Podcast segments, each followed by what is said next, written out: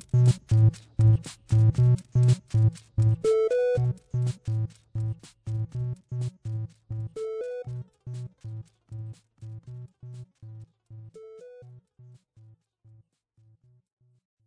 Bienvenidos a Pulsa Starts, soy Alejandro Marquino y hace muchísimo calor, algo de lo que todos os habréis dado cuenta, pero no soy Mario Picazo, estoy aquí para hablar de videojuegos y más concretamente de Microsoft, que en las últimas 48 horas han sido muy positivas para la compañía de Redmond, para la compañía norteamericana y para su eh, compra o su deseo de adquirir Activision Blizzard, de adquirir King y que como sabemos, esto es un, algo que ya llevan arrastrando un año, donde se había bloqueado por parte de Estados Unidos, donde Reino Unido lo había bloqueado también, donde Europa había dado luz verde y que esto es como una gran partida de ajedrez donde nosotros solo vemos la última capa o vemos una capa muy superficial, pero que esto tiene unas inferencias enormes a nivel de juzgados, de comisiones, de auditorías, de compañías, de federaciones o comisiones de consumidores. Bueno, esto eh, es la pollísima. Bueno, pues todo esto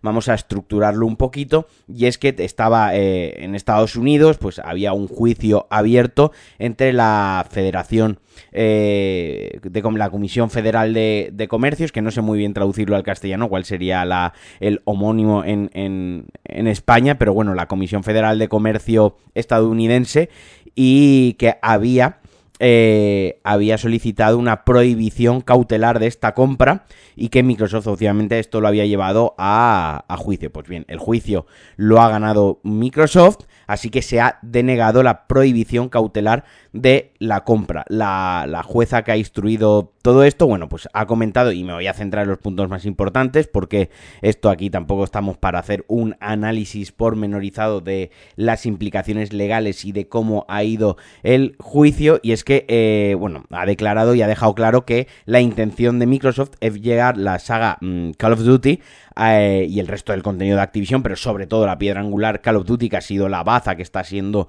la carta que está jugando Microsoft con todo esto, llevarlo a un mayor número de consumidores. Durante todo este tiempo Microsoft se ha hartado de repetir que Call of Duty no sería exclusivo de Microsoft, que no sería exclusivo de Xbox y de PC, de Windows más concretamente, porque Microsoft sabía que, bueno, Call of Duty es, si no la entrega, la segunda entrega más jugada anualmente en el mundo de los videojuegos, y de que esto era la baza, esto era la, estrategia a jugar, el, decir, esto era la punta de lanza, el caballo de Troya, decir, no, no, Call of Duty va a llegar a todo. Luego habrá otras cosas que, que no lleguen, ¿no? Pero sobre todo dejar muy claro que los jugadores de PlayStation, los jugadores de de, otras plataformas y van a poder seguir jugando a Call of Duty, ¿no? Total, ¿y qué, qué, qué implicaciones eh, tiene, ¿no? Eh, que al final haya ganado este juicio Microsoft pues le daba luz verde o le ha dado luz verde para que la compañía continúe con la adquisición, con la compra a partir del 18 de julio. Ya con, esta sentencia, ya con, esto sobre la mano, eh, a Microsoft, y me he esperado a grabar hoy, porque pues, ha, habido, ha, habido, un devenir de acontecimientos después, pues tenía que convencer a, la, a, varios, varios organismos más eh, reguladores, entre ellos el del Reino Unido, que también había bloqueado la compra y que a raíz de todo esto, pues bueno, Reino Unido, la CMA en concreto, eh, ha declarado que está dispuesta, está considerando abrir las negociaciones con Xbox y ver cómo se puede modificar, cómo se puede adaptar, qué forma se le puede dar a esta transacción y a esta adquisición. Si esto juntamos que Europa ya le había dado luz verde, pues tenemos que en Estados Unidos se ha desbloqueado la compra, que Europa le ha dado luz verde y que Reino Unido ha dicho que están dispuestos a negociar, que están dispuestos a ver qué forma se le puede dar al acuerdo y qué términos, en qué términos podría actuar Xbox si compra Activision Blizzard King en Reino Unido en su país. Así que esto es una gran noticia para Microsoft porque vaya, ya la compra casi casi que la, la, podemos dar por la podemos dar por, por hecha, ¿no? O sea, ya solo faltará pues esto que evolucione y que avance, va a seguir siendo un proceso lento, esto no va a estar pasado mañana no van a estar todos los juegos de Activision de Blizzard en, en el Xbox Game Pass, entre otras cosas, porque por ejemplo, Diablo 4 ya han dejado muy claro que no va a llegar al Game Pass, que su que su intención no es meterlo en el Game Pass, al menos de momento, ni siquiera en el, en el medio plazo. Y las reacciones por parte de la cúpula directiva de Xbox, como era de esperar, pues han sido muy, muy positivas. Y básicamente para hacer un overview y que os hagáis una idea de qué sagas, de qué mm, IPs, de qué juegos eh, va todo esto, ¿no? Aparte de, Call of Duty, ¿no? Aparte de Diablo, que ya lo nombró y que quizás son los que vienen más a la cabeza, pues os hago así como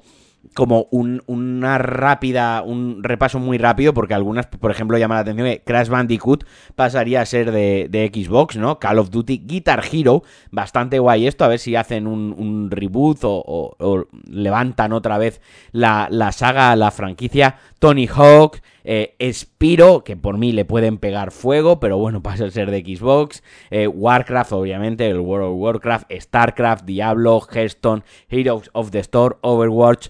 el Candy Cash, o sea, el juego de las madres, el juego de las madres oficial pasaría a ser parte de Xbox y vuestra madre jugaría la Xbox. Y luego un montón más de, de IPs que se están quedando en el olvido desde hace mucho tiempo y que quizás esto es la parte porque las que he nombrado hasta ahora son muy conocidas, se lanzan muchos juegos, bueno, bla, bla, bla, ¿no? Pero hay otras que, que están ahí en el olvido, que están ahí en barbecho, hay algunas que estaría guay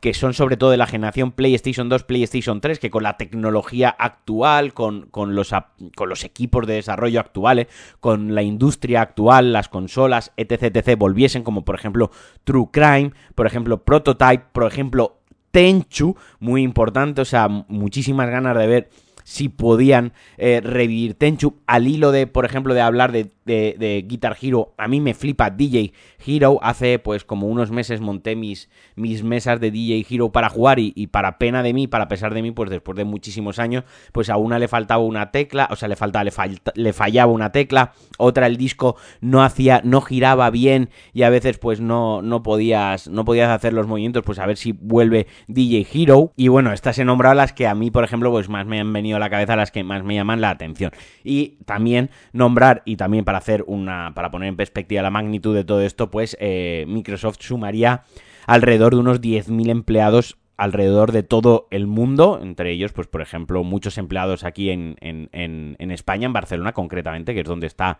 eh, King. ¿No? Pues bueno, esto es un poquito la cómo está la situación. Como digo, esto ya va a ir para adelante, ya es cuestión de tiempo, ya es cuestión de esperar y de ver cómo se desarrolla todo. Y venga, para ir acabando muy rápidamente, nombrar algunos de los juegos que este mes llegan a, a PlayStation, a, a, las suscripciones de PlayStation, entre ellos el It Takes Two, entre ellos el Undertale y entre ellos The Ascent, que es un juego que salió en principio exclusivo de Xbox Game Pass, que salió con algunos problemas, sobre todo en PC de rendimiento, y que yo lo dejé medio abandonado por eso, así que voy a aprovechar en PlayStation 5 a ver qué tal va, a ver si ya va fino filipino y lo puedo jugar bien, bien, bien, pero bueno, yo lo recomiendo porque, insisto, lo dejé porque había unos problemas de rendimiento, de shattering, de unas historias, pero en realidad el juego me estaba gustando mucho y le metí bastantes horas, entre comillas, bastantes horas. Y bueno, decir que mm, Tales of the Kingdom, Zelda sigue petándolo absolutamente en las ventas en todos los países